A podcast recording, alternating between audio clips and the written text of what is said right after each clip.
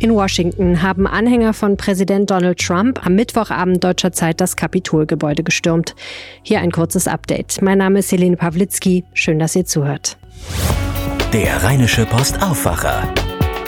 Das Update am Nachmittag. Normalerweise berichten wir hier im Aufwacher-Podcast über die wichtigsten Nachrichten aus NRW. Aber was in der amerikanischen Hauptstadt passiert, das wird sicherlich noch für einige Tage das Hauptgesprächsthema sein, auch hierzulande. Und wir wollen, dass ihr gut informiert seid. Schon am Morgen war in den USA klar, dass es ein nachrichtenstarker Tag werden würde. In Georgia wurden weiterhin die Stimmen der beiden Senatsstichwahlen ausgezählt. Relativ früh war sicher, dass der Demokrat Raphael Warnock gegen die republikanische Kandidatin Kelly Löffler gewonnen hatte. Später ging auch der Demokrat John Ossoff gegen den republikanischen Amtsinhaber David Perdue in Führung. Wichtig war das, weil der designierte demokratische Präsident Joe Biden nur mit diesen beiden Sitzen eine knappe Mehrheit im Senat halten würde. Die braucht er, damit nicht alle seine Gesetzesvorhaben blockiert werden. Mehrere Stunden später riefen führende US-Medien auch Ossoff zum Sieger aus. Um 12 Uhr Ortszeit sprach noch Präsident Donald Trump zu seinen Anhängern, die sich in Washington versammelt hatten.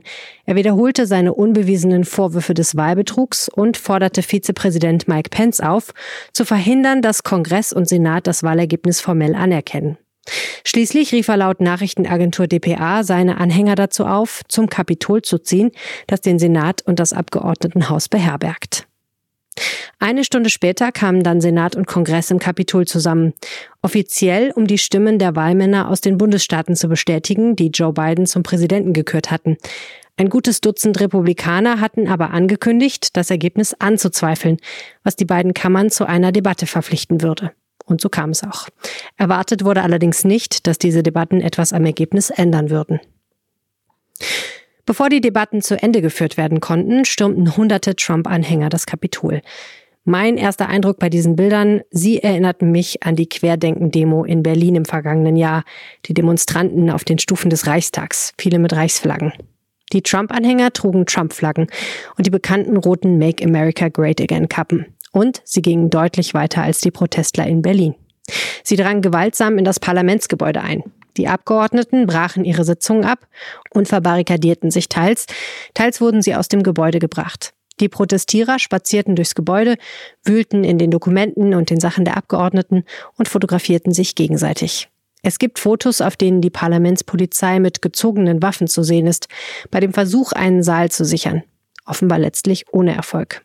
Es gibt bislang einen Bericht über eine Frau, die durch einen Schuss in den Oberkörper schwer verletzt wurde. Wo genau und durch wen ist unklar. Es gab gewaltsame Zusammenstöße zwischen Polizei und Trump-Anhängern vor dem Gebäude. Die Polizei setzte Tränengas ein. Berichten zufolge wurden mehrere Beamte verletzt, teils schwer.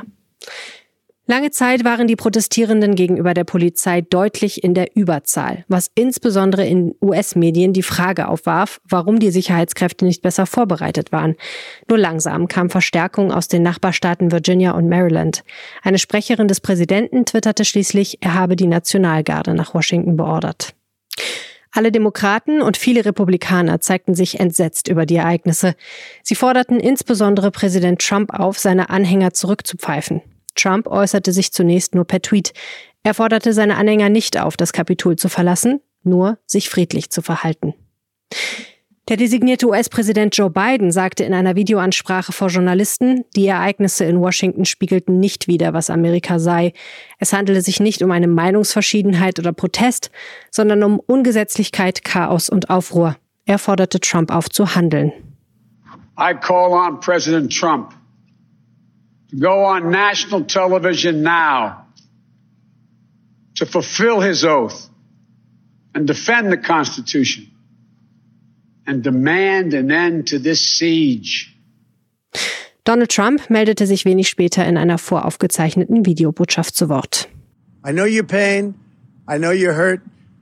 We had an election that was stolen from us, but you have to go home now. We have to have peace.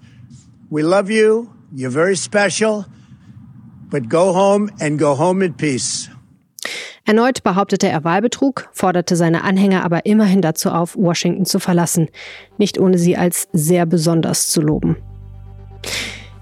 Es ist jetzt kurz vor Mitternacht am 6. Januar 2021, früher Abend in Washington. Noch ist das Kapitol nicht geräumt, wobei die Polizei allerdings offenbar langsam Fortschritte macht. Die Abgeordneten konnten noch nicht zurückkehren.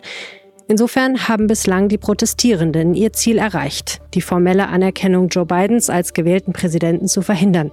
Das ist besonders bitter, weil in der US-Verfassung der 6. Januar ausdrücklich als der Tag genannt wird, an dem das geschehen soll. Egal, ob das heute noch gelingt, Joe Biden wird sicherlich in zwei Wochen ganz in der Nähe des Kapitols ins Amt eingeführt werden und dann auch sicherlich unter schweren Sicherheitsvorkehrungen. Und ebenso sicher werden die USA und der Rest der Welt mindestens bis dahin darüber diskutieren, was heute passiert ist.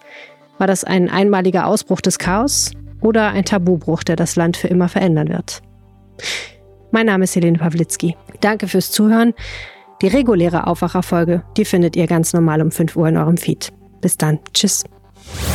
Mehr bei uns im Netz rp-online.de